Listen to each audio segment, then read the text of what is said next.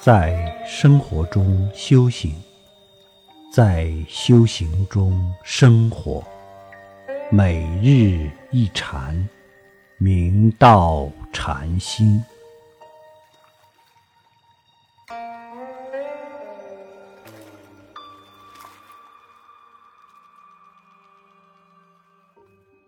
生命的长度如同手机的电量一般，再次充电便是另一期生命。所以，生命的电量非常珍贵，我们要深入去探究珍惜之法。第一，我们要争取更多的时间去得到解脱和自在，必须要充电，而再一次充电已是下期生命的开始。与这期生命没有关系，所以世间的方法是充不了电的，改变不了命运就是充不了电。但是佛法的智慧却可以充电。大家都看过《了凡四训》，又名《命自我立》。大家试想一下，袁了凡先生有没有充电？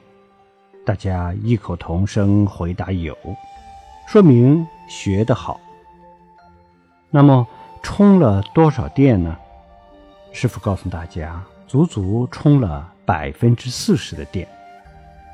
因为袁了凡先生原来的阳寿是五十三岁，延寿了二十一年。我们有了了凡四训的参照，有了佛法的指导，完全可以充电。那么。究竟怎么充呢？就是通过佛法进行无限充电，通过精进修行，上求佛道，下化众生，觉悟人生，奉献人生，从而与法界的力量、与三宝的力量、与佛菩萨的力量同频而融会贯通，这就是无限充电。有佛法就有办法。便不可能成为可能。袁了凡先生就是一个践行者，他通过修行超凡脱俗，真正给自己充了珍贵的电量，这样他的生命觉醒就更有把握。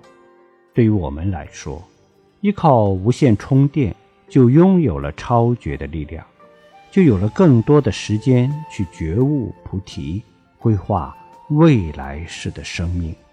多么难能可贵啊！